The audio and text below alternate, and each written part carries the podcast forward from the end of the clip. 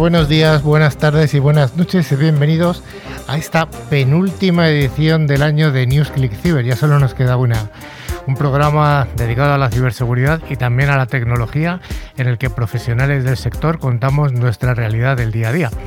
Hoy tenemos un equipo pequeñito, pequeñito pero matón. Tenemos a mi extrema izquierda, como viene siendo habitual, a la voz profunda de la radio, a don Rafa Tortajada. Hola Rafa. De Navidades, ya se ha pasado todo el año. De Navidades, ya casi de pre-Navidades, ¿no? El turrón lleva desde noviembre, pero bueno, sí. Y el recorte inglés desde hace mucho tiempo de Navidad, o sea que tenemos a mi centro izquierda a don Carlos Valerdi. Al habitual, al habitual Carlos Valerdi. Al habitual Carlos Valerdi, además en el sitio habitual. Sí, seguro. ¿Qué tal? Buenas tardes. Buenas tardes. Y tenemos a Pilar Risueño, que es eh, la nueva chica del equipo, que ya es eh, la segunda intervención que tiene y va a venir de vez en cuando a contarnos cosas interesantes. Hola Pilar. Todos encantada de estar aquí de nuevo y nosotros encantados de que estés aquí con nosotros. Y también tengo aquí a mi centro derecha hoy a David García Cano, que viene representando a Skybox. Hola, David. Buenas tardes, Carlos. placer. ¿Qué tal? Bien, aquí andamos, cerrando el año ya. ¿Mucho atasco para venir? Demasiado. Ya se nota que el teletrabajo pasó a la historia claramente. Ya, ya hablamos en un programa de eso, sí, sí. Y, dimos nuestra opinión, que, que, no había venido para quedarse. No, no. Finalmente estoy yo, Carlos Lillo, y os proponemos que nos acompañéis durante los 55 minutos que nos van a llevar hasta el concurso final. Y al otro lado de la pecera damos las gracias, como siempre, a Javi, que llevaba unos... Bueno, el programa anterior no estuviste, ¿verdad, Javi? En el programa anterior no, pero en el anterior del anterior seguro que sí, ¿eh? Ahí sí. bueno, finalmente queremos deciros hoy, y lo vamos a recordar alguna vez a lo largo del programa, que hemos publicado hoy el número 7 de nuestra revista. Lo podéis leer a través de nuestra página web clickciber.com, totalmente gratuita y una lectura más que amena. Así que, bueno, ¿Qué más podemos contar? Bueno, que durante toda la semana nos puedes seguir a través de las redes sociales o de nuestro email info.clickciber.com y además tenemos una web con interesantes contenidos, clickciber.com, donde como decías Carlos, está la revista recién, recién salida del horno. Está caliente todavía. Caliente, caliente. Pues sí, también os recordamos que podéis acceder a todos los programas anteriores a través de nuestro podcast disponible en Spotify, Evox, Tuning o cualquier otra plataforma. Para ello solo tenéis que buscar la palabra clave Click Ciber. Bueno, Carlos, ¿qué vamos a tener hoy? Bueno, hablando de caliente, tenemos noticias de ciberseguridad que esta semana ha estado bastante caliente el tema. Ciberpíldoras, vamos a hablar de nómadas digitales con Pilar Risueño. Un monográfico que es seguridad en Office 365, fin de temporada. Y el invitado de esta semana es David García de Skybox Security. Pues vayamos con ese primer bloque, el bloque de noticias de ciberseguridad.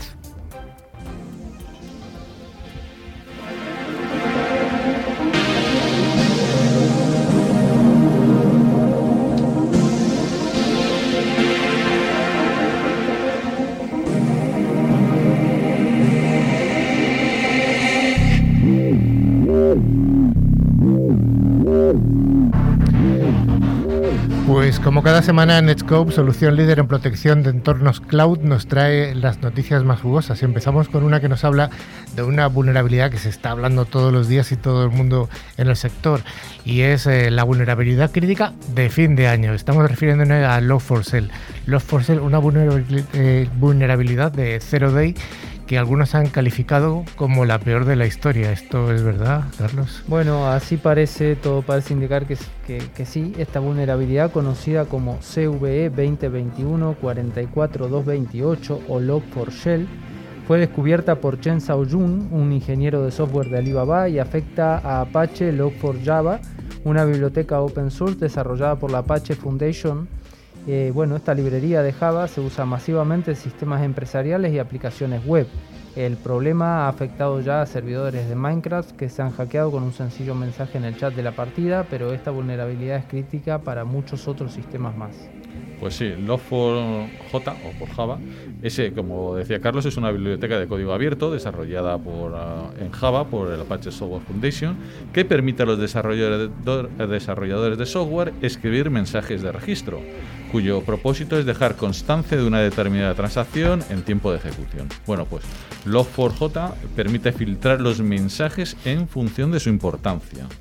Todo lo que tenía que hacer un atacante para explotar esta vulnerabilidad es enviar un pedazo de código malicioso, donde ese código acabará siendo registrado por Log4Java si está en su versión 2.0 o superior, y al hacerlo dará acceso al atacante al sistema que podrá ejecutar código de forma remota.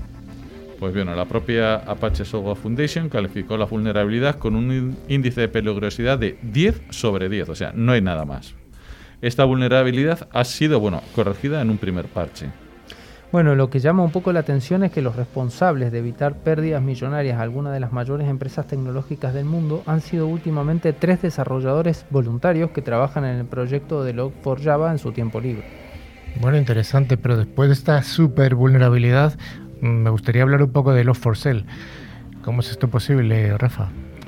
Bueno, pues eh, esta vulnerabilidad es que Realmente es, eh, lo que estaba lo que ha contado Carlos. Eh, no puede ser que una cosa que es crítica le hagan tres desarrolladores en tiempo libre, que no se haya visto eh, qué es lo que lo que puede pasar, que no se, no haya no, probado, sino que es sobre la espalda de tres personas voluntarias, pues se haya creado todo este software.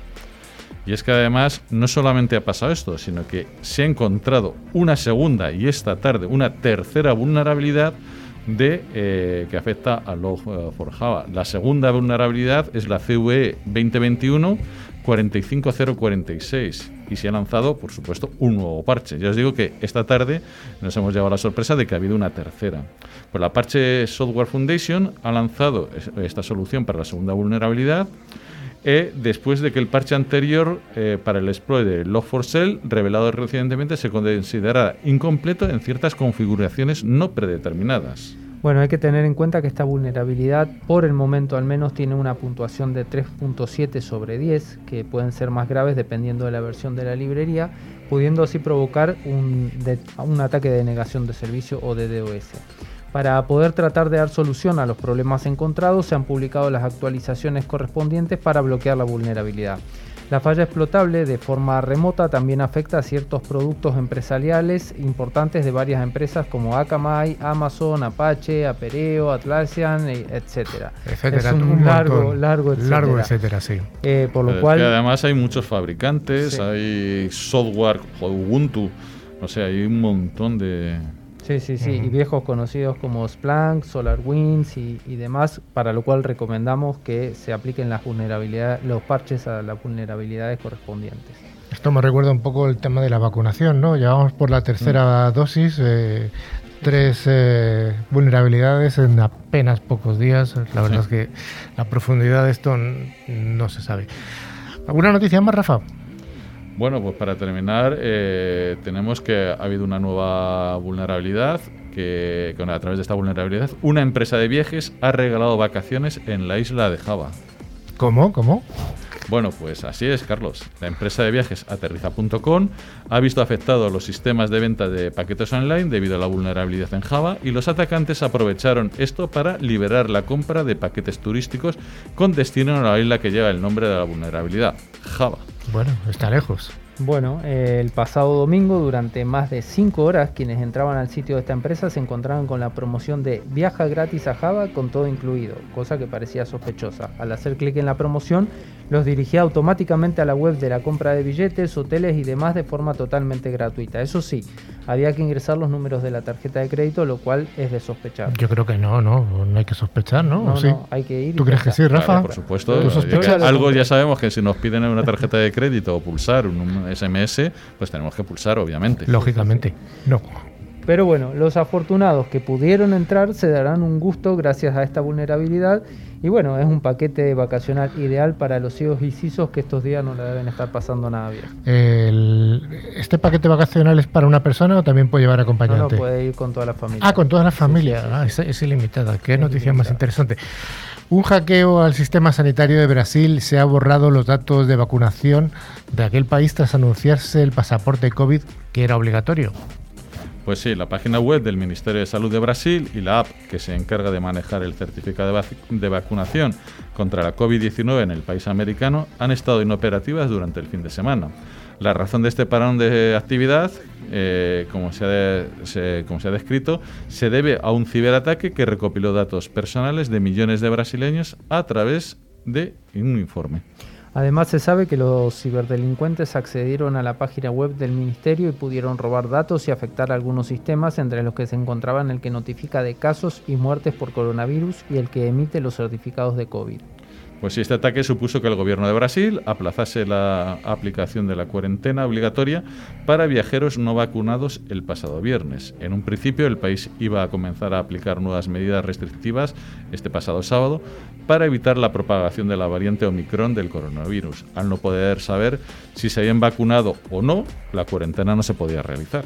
Bueno, el grupo de ciberdelincuentes que recibe el nombre de Lapsus eh, Group se atribuyó como responsable del hackeo y escribió lo siguiente, contáctenos si quieren recuperar los datos, pero según la prensa local, el ataque ha podido tener mayor incidencia. Este ransomware interrumpió los lanzamientos de vacunas en todo el país y millones de personas no pudieron recibir una segunda y tercera dosis debido a la imposibilidad de acceder a sus registros de vacunación. Vamos con una de las noticias de OT que solemos dar en el programa. Siempre suele, suele, haber alguna empresa energética atacada y en este caso ha sido el proveedor de gas natural Superior Plus quien ha sido golpeado por un ransomware, Rafa.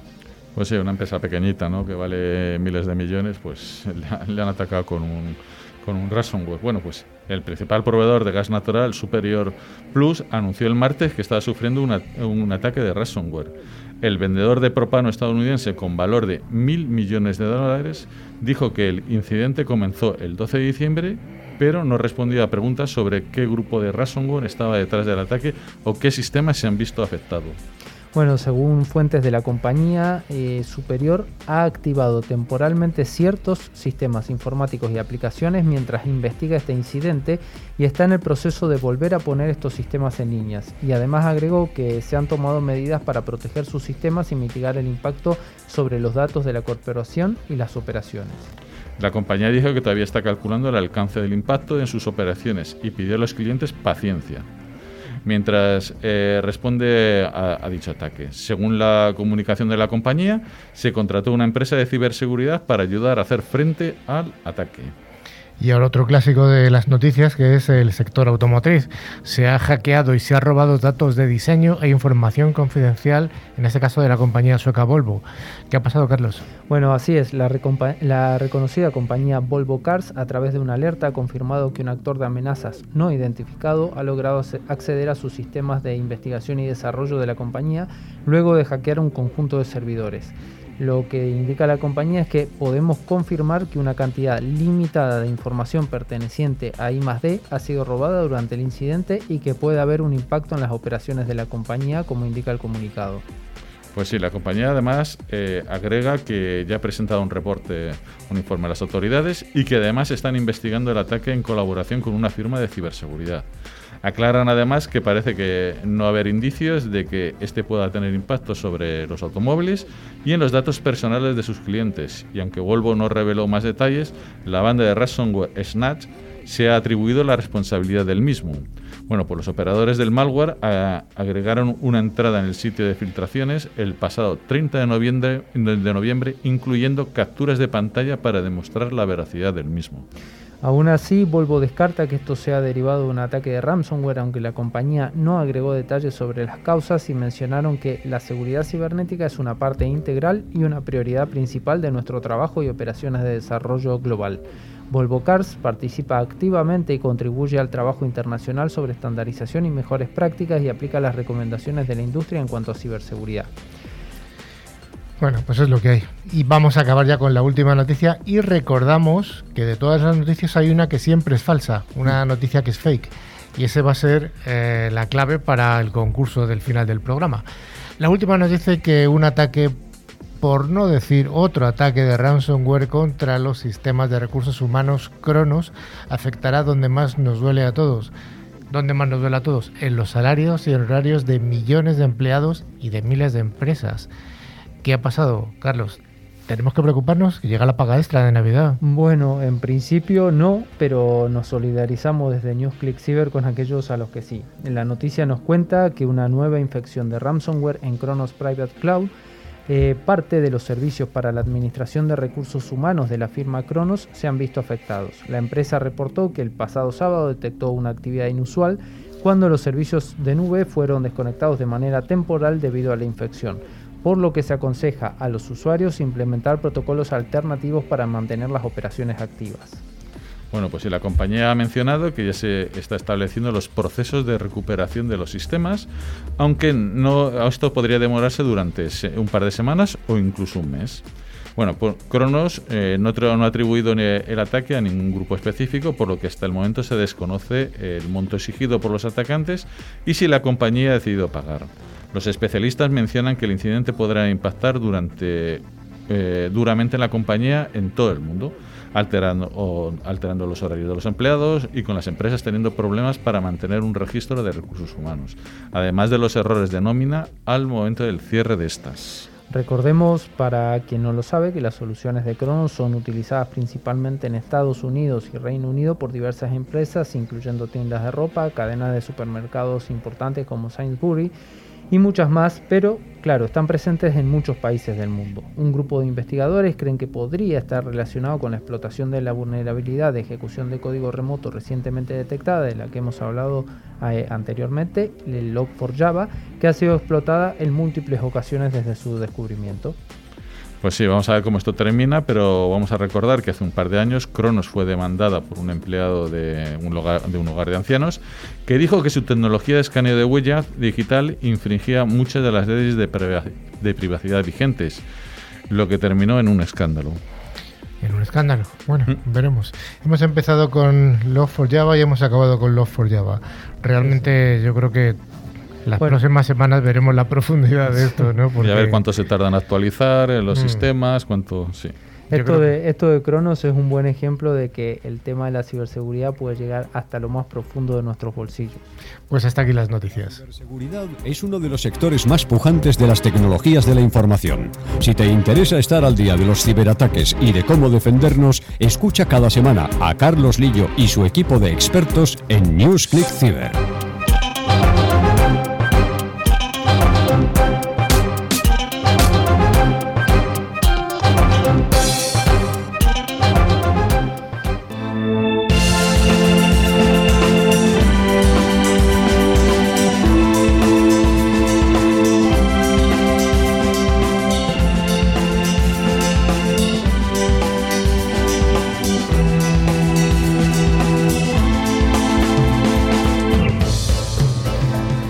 Llega la sección de las ciberpíldoras. Ya sabéis que es esta sección en la que, gracias a ALOT, que es una solución tecnológica que asegura el rendimiento de las aplicaciones más importantes, desarrollamos distintos conceptos. Algunos son tecnológicos y otros que son de moda y otros que creemos que se van a poner de moda.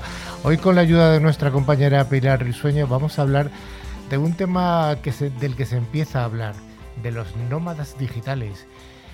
¿Qué tal, Pilar? Que es un nómada. Hola, buenas tardes. ¿Cómo podríamos definir un nómada digital? Porque yo creo que hay muchas acepciones. Vamos a ver en cuál nos vamos a centrar hoy nosotros.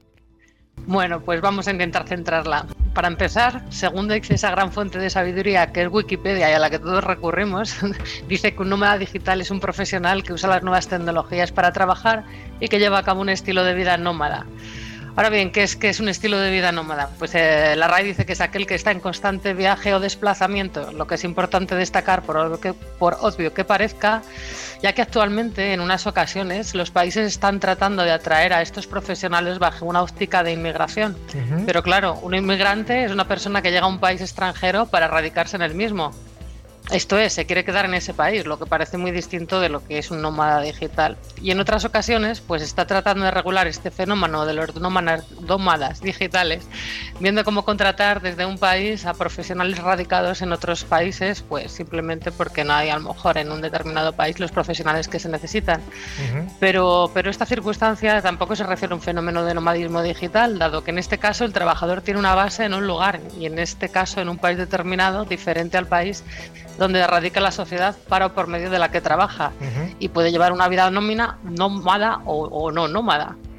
Además, se habla de, nuevos fenómenos que se confunden con el nomadismo digital, como es el workation, que no sé si habéis oído hablar de él. Cuenta, cuenta. ¿Habéis oído hablar de él? Pues mira, eh, este palabra sale de, esta mezcla que hacen muchas veces los anglosajones, que mezcla del inglés las palabras work, que es trabajo, y la palabra vacation, que son vacaciones. O sea, trabajo en vacaciones, esto es ideal, ¿no? Sí, es una palabra más divertida que el branch, eh, que la estamos también importando. Y es una tendencia que ya empezaba a sonar eh, antes de la pandemia, impulsada por perfiles como los nómadas digitales, pero que no es exclusiva de ellos, ya que a veces se trata simplemente, pues por ejemplo, de alargar la estancia en el lugar de vacaciones cuando uno tiene la posibilidad de, trabajar en remoto y, y, de alargar las vacaciones, que esa es otra. Que esa es otra, sí. en fin que, hay que poner cierto orden y acotar este fenómeno de los nómadas digitales para empezar, eh, para entenderlo y, saber de lo que hablamos, ¿no? Eh, también para buscar eh, nuevas oportunidades, como una de ellos, si alguno de vosotros y de nuestros radio oyentes está animado, o también pues para encontrar nichos de negocio ofreciéndoles servicios a, medida. Yo aquí entiendo, que, entiendo que aquí, por de alguna manera, sí que habrá empresas que se encargan de facilitar este nomadismo, como serán, pues entiendo que los operadores de telecomunicaciones, que sean receptores de esos nómadas, o, o bien empresas tecnológicas que provean servicios de ciberseguridad para esos nómadas, ¿no? Totalmente. Eh, esto es de lo que podemos hablar a continuación para saber los requisitos de un nómada y uno de los requisitos eh, pues es tener una buena conexión a Internet, con lo cual esto es vital.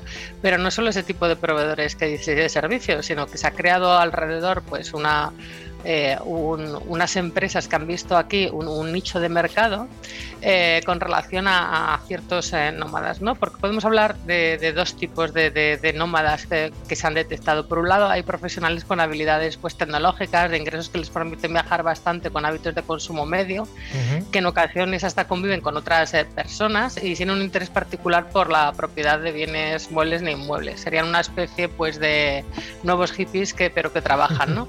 Pero por otro lado se ha dado otro, otro fenómeno, ¿no? Que, yo tiendo a decir que, que son, pues bueno, pues eh, yuppies que están constantemente viajando, que son este tipo de nómadas digitales que se, se detectan y que son eh, profesionales de perfiles ejecutivos, no necesariamente con, con, habilidades tecnológicas especiales, que deciden trabajar de forma remota desde cualquier parte del mundo en periodos prolongados y buscan un estilo de vida propia, eh, de unas vacaciones durante el periodo laboral habitual, incluso durante todo el año, con hábitos de consumo de lujo y exclusivos. Pilar, una, pregunta. Eh, ¿Tú crees que estos, hablabas de yuppies o de hippies eh, nómadas, eh, es un requisito, ya que estamos hablando de requisito, es un requisito que tengan tabla de surf? Pues, pues, no lo sé, yo no lo tengo muy claro, porque claro, yo creo que aquí hay dos tipos, ¿no? Los, hippies y los y lo, y lo, no, no hippies. Yo creo que estos segundos no, estos segundos tienen otro tipo de, consumo y otros tipos de, habilidades, ¿no? Em, ¿Tú qué piensas? Yo creo que hay mucho, mucho adicto al surf en, Canarias que son estos nómadas digitales. Claro que sí, yo creo que esa es la imagen que tenemos todos, ¿no? Cuando estamos en la oficina, pues eh, tender, ¿no? Pues a ver a un chico con, con, buen cuerpo, un bronceado perfecto y con la melena rubia al viento con una tabla de surf. Pero, pero va, esto va mucho más allá por lo, volviendo un poco a lo que hablamos de las empresas que, ofrecen servicios. Y es que a, este segundo tipo de nómadas digitales, eh, pues hay un montón de, empresas que les quieren echar el diente ya. Por ejemplo, hay una que se llama Remote Gear, que oferta programas de viajes que permiten vivir, trabajar y eh, crecer en lugares eh, inspiradores en concreto dicen en los lugares más inspiradores del planeta, me tengo aquí apuntado. El de la isla de Java sería uno de ellos, el de, el de, la isla de Java que habíamos comentado antes en una noticia muy interesante, por cierto, ¿Crees que es uno de esos lugares inspiradores? Totalmente, sí, sí, porque ya te digo, eh, sobre todo están centrados en, Asia eh, y hay algunos que planifican destinos en casa de lujo, hoteles o experiencias boutique únicas. Es más, incluso hay uno concreto que se llama eh, The Nautilus Maldivas, que ofrece lo que se llama un work un workation package, o sea, un paquete eh, con el centro de trabajo perfecto en una isla privada. ¿Qué te parece? Con todas las comunidades de una oficina de lujo. Yo creo que mm, voy a proponer a Click Radio TV que a partir del próximo eh, la próxima temporada eh, podamos hacer el programa, por supuesto, pagado por Click Radio TV en una de estas localidades que comentas. Bueno, pues entonces a lo mejor tenemos que hablar eh, de los requisitos para, ser un nómada digital y verlo primero si los cumplimos. ¿Qué te parece? Me parece muy bien. Oye, ¿y qué, hay en cuanto a la, a, la posibilidad de, de instalarse en algún país? Porque entiendo que habrá alguna serie de requisitos legales incluso, ¿no? Sí, bueno, eh, los requisitos que hay normalmente para moverse a lo, eh, a lo, largo de un país, ya sea por, por trabajo o, sea por turismo y, demás. Entonces, ¿qué ocurre? Cuando hablamos de un nómada digital a nivel global, eh, ¿no? pues sí que hay ciertas barreras de entradas que, son los países. La primera de ellas pues, podría ser una visa. ¿no? actualmente hay varios tipos de visa. La más común, a lo mejor, para todos los países es la, la visa de, turista. ¿no? Y esta pues, es por un tiempo limitado y, distinta, y muy diferente en distintos países. Entonces, eh, ¿qué ocurre? Que los países, viendo los ingresos que pueden aportar los nómadas eh, digitales simplemente por el hecho de estar en un país y consumir, no ya digamos si llegan a tributar ahí, lo que han sacado es eh, muchos de ellos visas especiales para nómadas digitales, es decir, que ya forman un grupo importante por el que los mm, distintos gobiernos han, puesto el, ojo en, ellos. ¿no? Entonces, pues em, estos países también se han dirigido a dos perfiles diferenciados, ya que algunos que otorgan visas especiales para trabajadores con menos de 2.000 euros mensuales y, les eximen algunos impuestos, pero sin embargo otros países como Islandia no aceptan a, ningún nómada que no gane de 6.000 euros al, al, mes. Entonces, digamos que Islandia no es un país para es un país para pobres. Y tampoco para disfrutar de las olas en el surf. Eh, no sé, Islandia me resulta un poquito complicado. tampoco, tampoco. Pero bueno, eh, si decidís haceros nómadas digitales, eh, podréis obtener vuestra propia visa que os certifica como un auténtico nómada digital y diferenciados de, la chisma, del resto de la chisma que vamos con una visa de turista simple y por la vida. De todas maneras, en, la práctica, em, sí que es importante a lo mejor un poco apuntar ¿no? que este tipo de visas está pensada como una visa extendida de, turista y que en muchos casos puede ser de más de 12 meses, que no es otorgada procedente de todos los países y hay países de origen que son bienvenidos y otros no, pues como la visa de turista muchas veces, ¿no? Hay algunos que te piden esta carta de invitación a obtener ciertos ingresos y demás.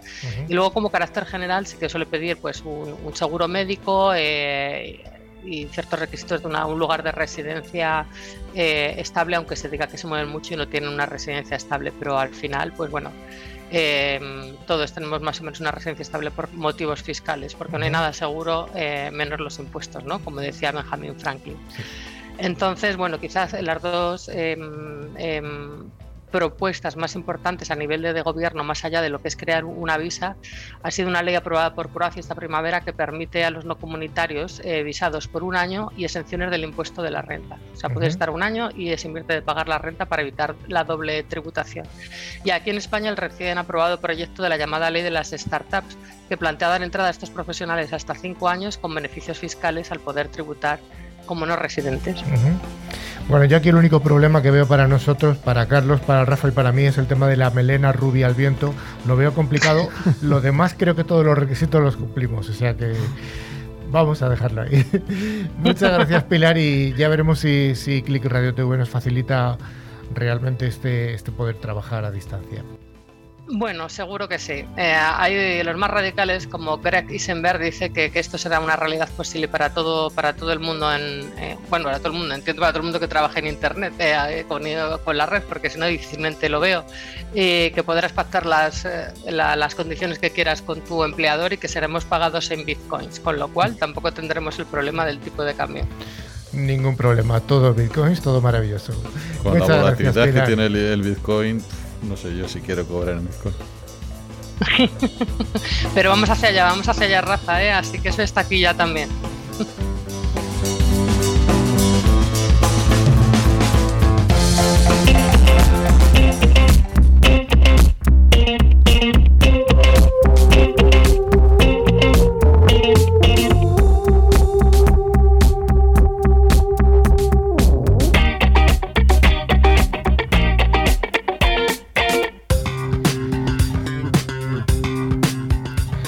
Vamos con el monográfico y ya hacemos la tercera y última parte por fin del, de estos capítulos que hemos dedicado a la seguridad en Office 365.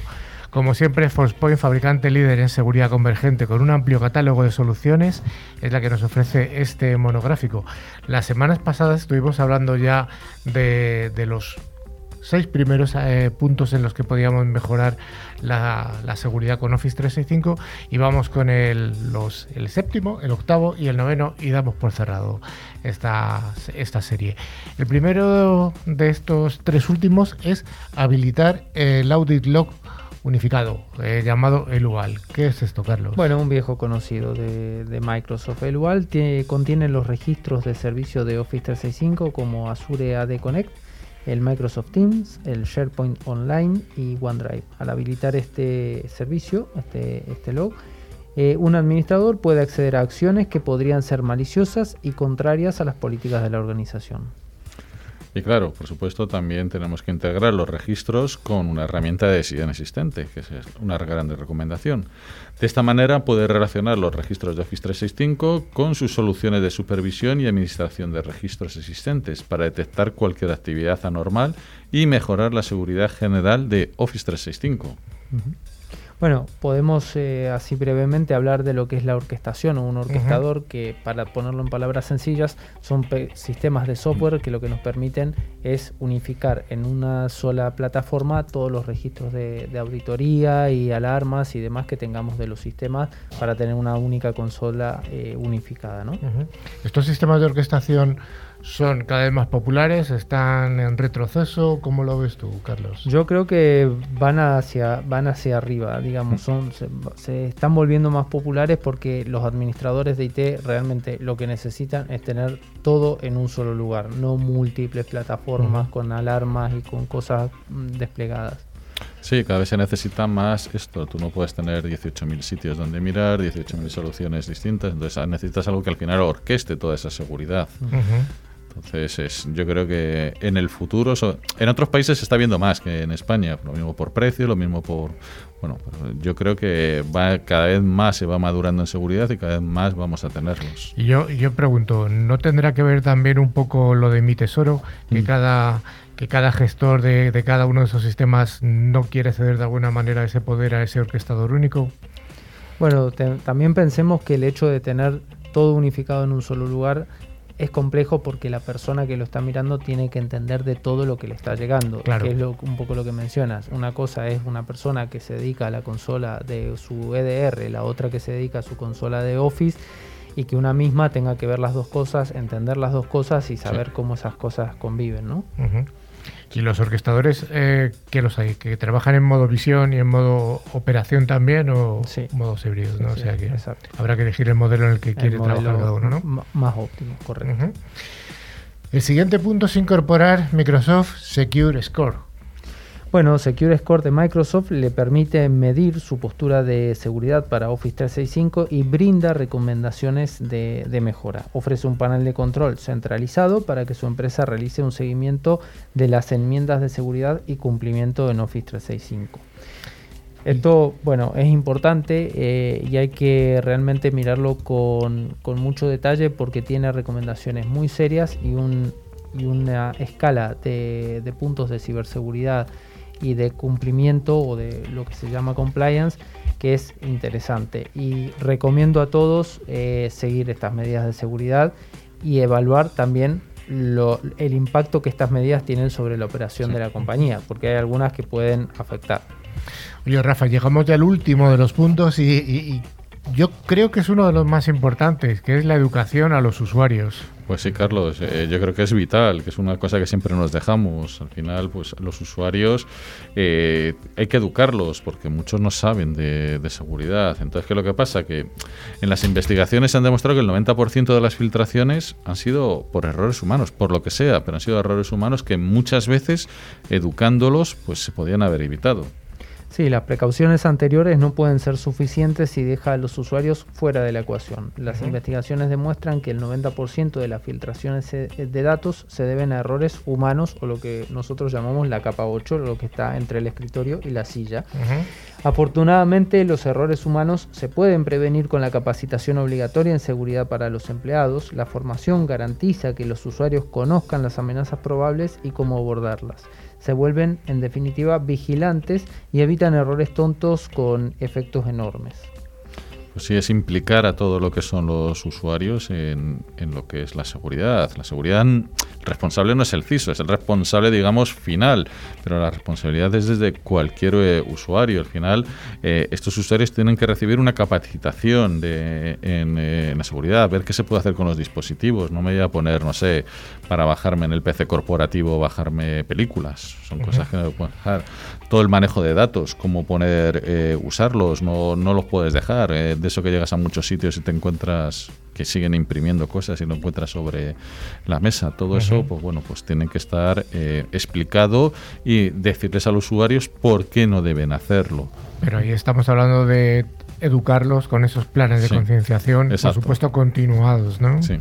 Sí, a mí me gusta siempre diferenciar lo que es educar de lo que es concienciar. Educar, eh, nos pueden educar a todos, pero lo que hay que tratar de crear es la conciencia en la ciberseguridad. Es que la gente entienda, no que la conozca, sino que la conozca, la entienda y la adopte y tome conciencia de los riesgos que se corren cuando uno no, no tiene las precauciones necesarias. Pues hasta aquí, por fin hemos acabado con la final. seguridad en Office 365. Nos ha- ha Yo no sabía que ¿eh? se podían hacer tantas cosas. ahí ¿Habrá spin-off? ¿Habrá spin-off? ¿Quién lo sabe?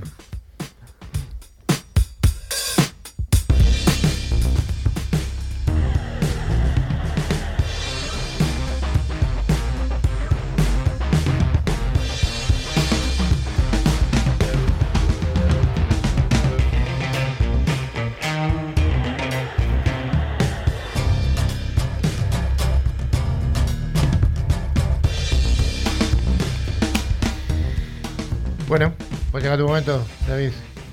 Juan Carlos. Aquí estamos, ¿no?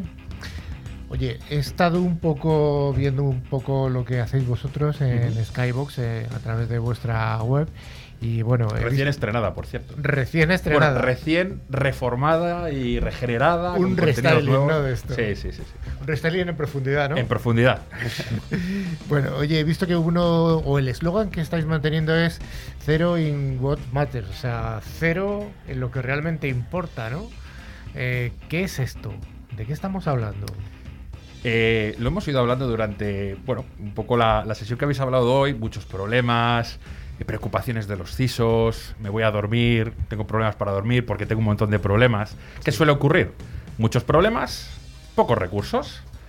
Eso es una ecuación un poco complicada, ¿no? Entonces, un poco lo que viene a sugerir este eslogan de Zero in on what matters, es decir, poner foco en lo que realmente importa, es, si tengo muchos problemas y tengo pocos recursos, voy a destinar los pocos recursos a resolver los más urgentes. Pero los más urgentes no es el de mi vecino de enfrente, son los míos, basados en mi realidad, mi situación, mi contexto. Eso es un poco el significado de una tecnología que ayuda a tomar decisiones basadas en el contexto. No en algo que hacíamos habitualmente, que yo lo defino la metodología FIA. En la radio no se va a ver, pero esto es finger in the air. Creo que debería parchear Log4Shell en esta máquina. Voy a explicar un poco lo que ha hecho aquí eh, para los oyentes. Se ha chupado el dedo y lo ha elevado al aire para ver por, ¿Por dónde sopla el viento? O sea que no todos los jardines de todos los CISOs y todos los CIOs eh, tienen el mismo verde. Para nada, Para nada. pero para nada. Cada uno tiene sus circunstancias, sus cuestiones. Y es importante el, el poder entender esas cuestiones antes de tomar decisiones, porque si no, probablemente serán de todo menos acertadas. Podrán ser con suerte, podrán ser, bueno, avezadas, pero acertadas veremos. Oye, ¿y cómo ayudáis a los CISOs en esta, eh, en, en esta tarea que, que estás planteando? Algunos nos dicen que hacemos magia, pero no, no, esto no, no es magia. Esto es, esto es básicamente analizar información. Lo que hacemos principalmente es primero entender eh, cómo es la red. Cuando digo cómo es la red, me refiero es qué caminos tengo en mi red, pero no digo solo la red on-prem cableada, ni la inalámbrica. Hablo de la red OT, hablo de la red en cloud, es decir, tener una visión unificada de toda la red. Esto, si hacemos un símil con los GPS de navegación, Esto podría ser un GPS de primera generación, es decir, tener un sistema de caminos totalmente identificados. ¿Vosotros navegáis con GPS de primera, primera generación? Espero que sea de segundo el mío. Claro, lo hace, ¿no? Google Maps. Sí, sí, Porque claro. no solo tenéis la ruta más corta, tenéis la ruta en base al tráfico, en base a los Mm. accidentes, en base a los radares, en base a la congestión. Pues esto es lo que hacemos también, es no solo voy a entender todos los caminos, sino qué problemas hay en los caminos para poder identificar los más importantes para mí, cero y no en Matter, poner foco en lo que realmente importa. Poner foco en lo que realmente importa.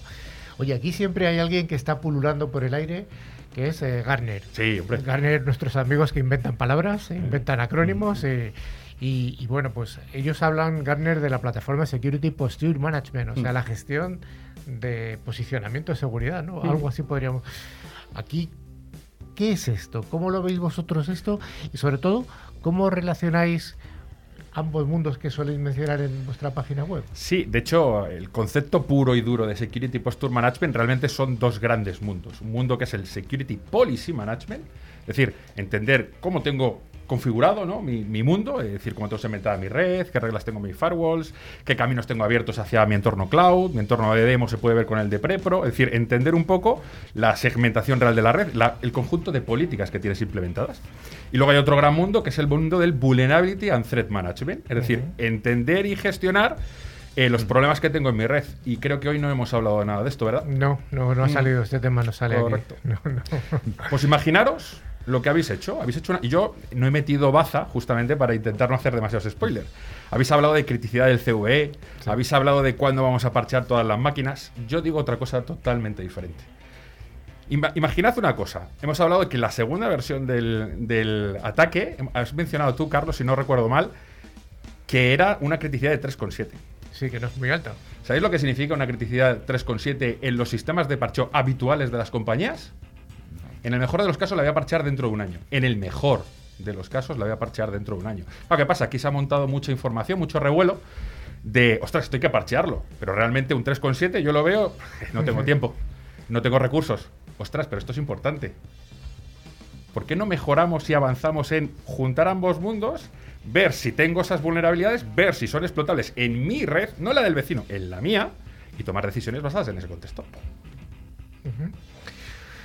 Volviendo al símil que has planteado antes de los GPS Sí. de nivel 1, bueno, o de Primera primera, generación, generación, segunda generación, que todo el mundo ya estamos utilizando los dos, o al menos nos gustaría usarlos, ¿no?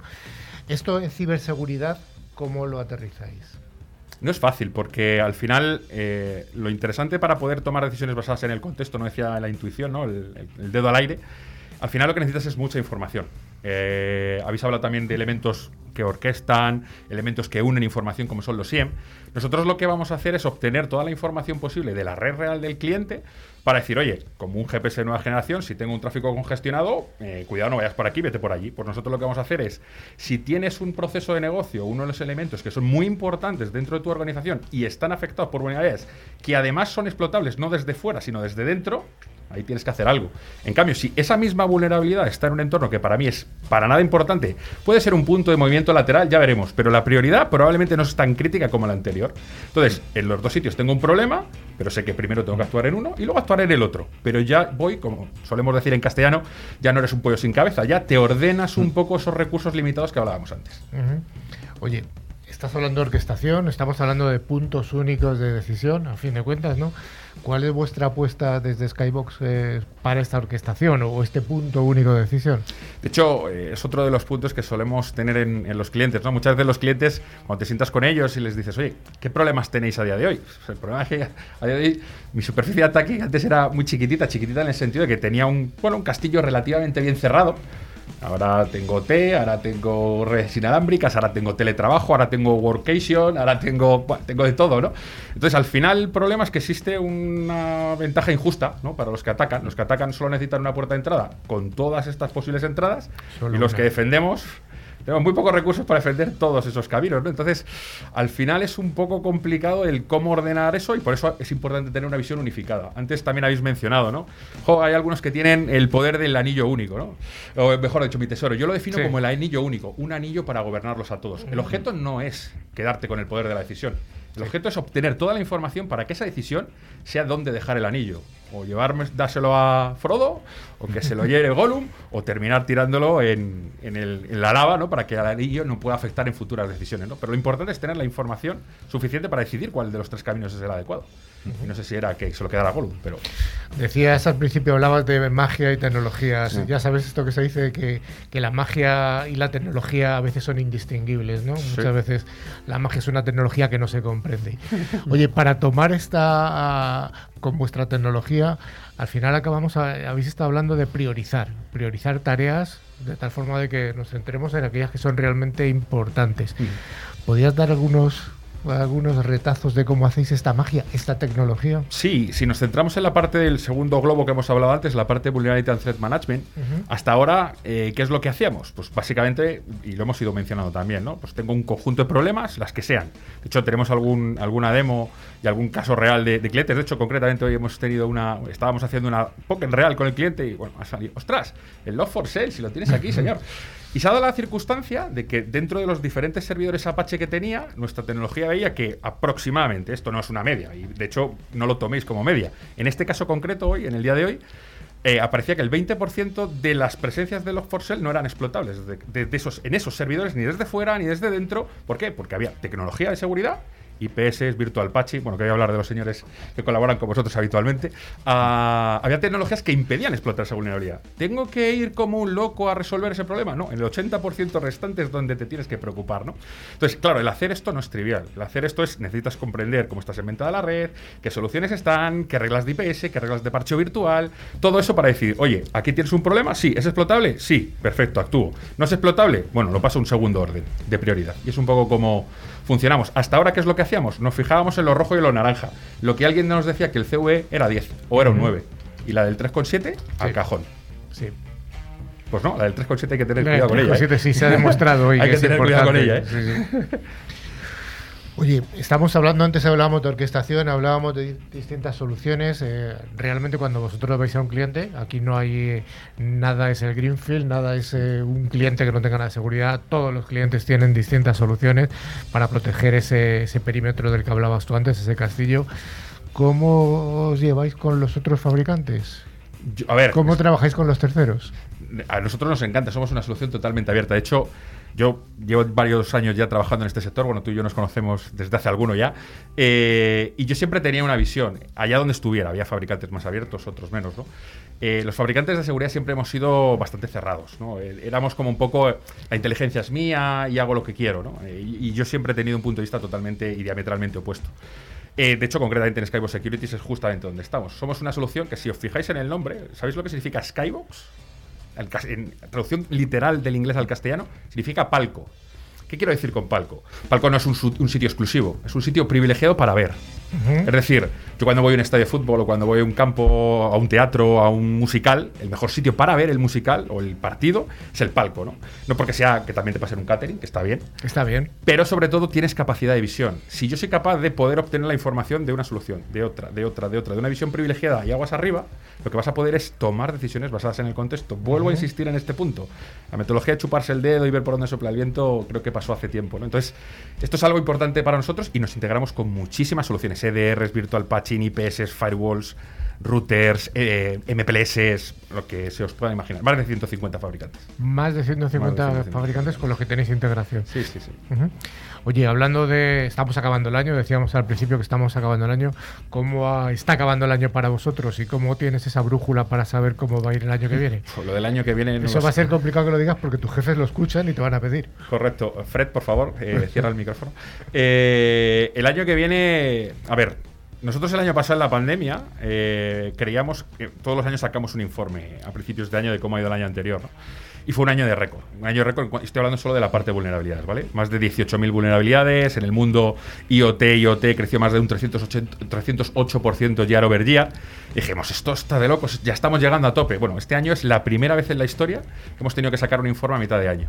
Porque el crecimiento en el primer semestre con respecto al año anterior, que ya fue de locos, ha sido tremendo. De hecho, por ejemplo, en, en OT, eh, el crecimiento en nuevas vulnerabilidades en el mundo OT ha sido más del 48% respecto al año anterior. Otro de los indicios ha sido que eh, en la mayor parte de los ataques, el de los TTPs que están utilizando los atacantes para poder entrar en las organizaciones, no están utilizando técnicas que dicen los ingleses rocket science. Son vulnerabilidades presentes en nuestros sistemas en una media del 60% de más de tres años. Más de tres años. Es decir, no es una vulnerabilidad Log4Shell que fue descubierta hace dos semanas o tres semanas y reportada a Apache para que la resolviera. No, no. Hace más de tres años. Esto quiere decir que eh, vamos a seguir teniendo muchos problemas y sobre todo lo que vamos a tener que hacer es esos pocos recursos ayudar a priorizarlos, ¿no?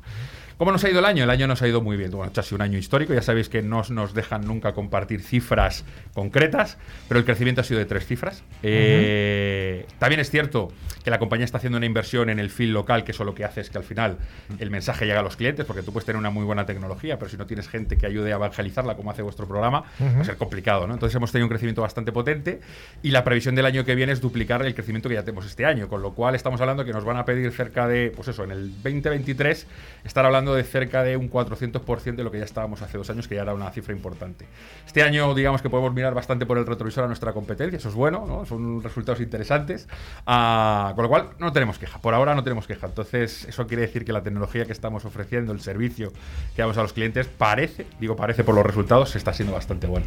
Oye, ya para acabar, me gustaría que me contaras cuál es vuestro modelo de acercamiento al mercado, cómo, cómo os dirigís a- hacia los clientes. Pues a ver, al final nosotros a día de hoy somos un fabricante pequeño en cuanto a número de personas en local, tan pequeño como que en España y Portugal somos dos personas. Yo y mi compañero, bueno, yo el burro delante para no se espante, ¿no? Mi compañero Javi Sanz, que es el director técnico para España y Portugal. Ah, con lo cual, sin el canal eh, no existiríamos. Para mí el canal es fundamental. Bueno, aparte yo soy una persona viene del canal, creo firmemente en el canal, con lo cual tenemos un modelo de dos capas, eh, integrador mayorista, ah, y evidentemente tenemos una relación de confianza con una serie de partners que lógicamente tienen un conocimiento profundo en materia de ciberseguridad, prestan servicios eh, relevantes en el mundo de la ciberseguridad, con lo cual, bueno, ese es nuestro modelo de aproximación porque nos permite llegar hasta donde no llegamos y también, curiosamente, y esto gracias un poco a la experiencia del equipo de Skybox que estamos ahora, también ayudamos a ciertos partners a entrar en clientes donde ellos no tenían entrada, porque bueno, pues gracias a Dios, tenemos una experiencia y un bagaje y un reconocimiento del mercado que nos permite, bueno, pues abrir ciertas puertas, incluso a compañeros de viaje que, bueno, pues ellos por, por una forma u otra, pues no han tenido esa, esa situación. Con lo cual también tenemos ese punto atípico, ¿no? Del fabricante que también ayuda y que esto sea un gana-gana en las dos partes, ¿no? Esa es un poco la, la idea. Oye, David, ya me gustaría preguntarte, ya para acabar, Venga. ¿cómo ves tú el sector de la ciberseguridad, ya olvi- abstrayéndonos un poco de tu empresa, para este próximo año? ¿Tú ves que eh, va a seguir habiendo crecimiento? Eh, ¿Cómo lo ves? Te lo voy a explicar de una manera indirecta. Eh, mis hijos, tengo una niña de 9 años y un niño de 6. La de 9 es la que se preocupa un poco más. El de 6 está pensando en jugar a la consola en algunos casos y cuando puede, porque con 6 años poco tiempo le dejamos. Eh, muchas veces ella tiene dudas de a qué me puedo dedicar. Yo siempre les digo una cosa: no os dediquéis al mundo de la IT. Tú dirás, pero ¿qué estás, si tú te dedicas a esto? Lo que les digo es: si queréis dedicaros al mundo de la IT, dedicaros al mundo de la ciberseguridad porque es un crecimiento exponencial. Hay un montón, bueno, seguro que lo habéis hablado, en, y, bueno, lo habéis hablado porque Sí. lo he escuchado, problemas de encontrar recursos, retención de talento, formación, capacitación. Absoluto. Es un problema real y yo solo también puedo decir otra cosa. Yo solo he visto crecimiento en todos estos problemas de fases, de pandemias, de crisis. El mundo de la ciberseguridad siempre ha ido ahí arriba. ¿Por qué? Porque los que están al otro lado, estos no cejan en su empeño, siguen metiendo dinero, siguen metiendo inversión y desarrollo. Con lo cual, el mundo de la ciberseguridad sigue para arriba. Ya hemos dado algunos datos ¿no? de crecimiento de problemas nuevos. Con lo cual, creo que solo podemos crecer. Pues muchas gracias. Esperemos que sigamos creciendo por el bien de toda la comunidad que estamos aquí presente y, y sobre todo, y como decimos siempre, animamos a la gente joven a que se forme en este tipo de tecnologías porque realmente hay trabajo, un trabajo de mucha calidad. Y muy bonito. Y muy bonito además.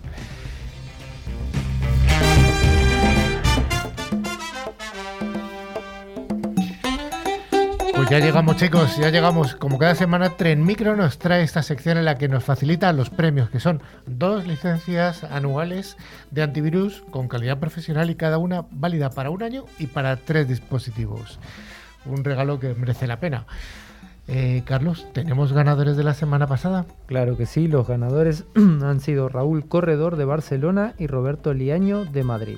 Así Pues que enhorabuena a los premiados. ¿Sí? Y la pregunta es, ya lo hemos dicho, pero bueno, Rafa, Venga, mm, ya va va a ser un clásico. Eh, ¿Cuál es la noticia fake de hoy?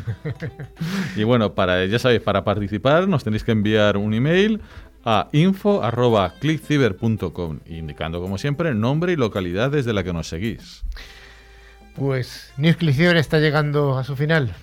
Bueno, pero antes de despedirnos, les recordamos que pueden seguirnos o seguir en contacto con nosotros a través de nuestro email info.clickciber.com y también pueden seguirnos a través de nuestras redes sociales, Twitter, LinkedIn o Facebook. Y por supuesto a través de nuestra web, no hay que olvidarse de ella, con clickciber.com, que se puede acceder a nuestra revista digital, que como bien ha dicho Carlos, hasta calentita, calentita que ha salido hoy, para ver las fotos y otros contenidos de interés. Y finalmente os recordaremos que a través de todas las plataformas de podcast podéis escuchar los programas anteriores que están disponibles en iVoox, Spotify, Tuning, buscando la palabra ClickCiber.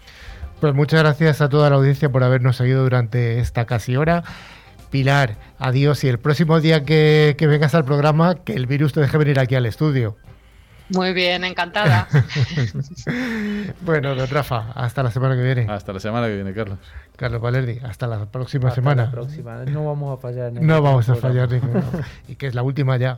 Y nuestro invitado de hoy, ¿Alguna, ¿Alguna recomendación última para la gente de cara a las Navidades del turrón? Seguras fiestas. seguras fiestas. Nada más. Pues un abrazo a todos y a todas y nos vemos en siete días.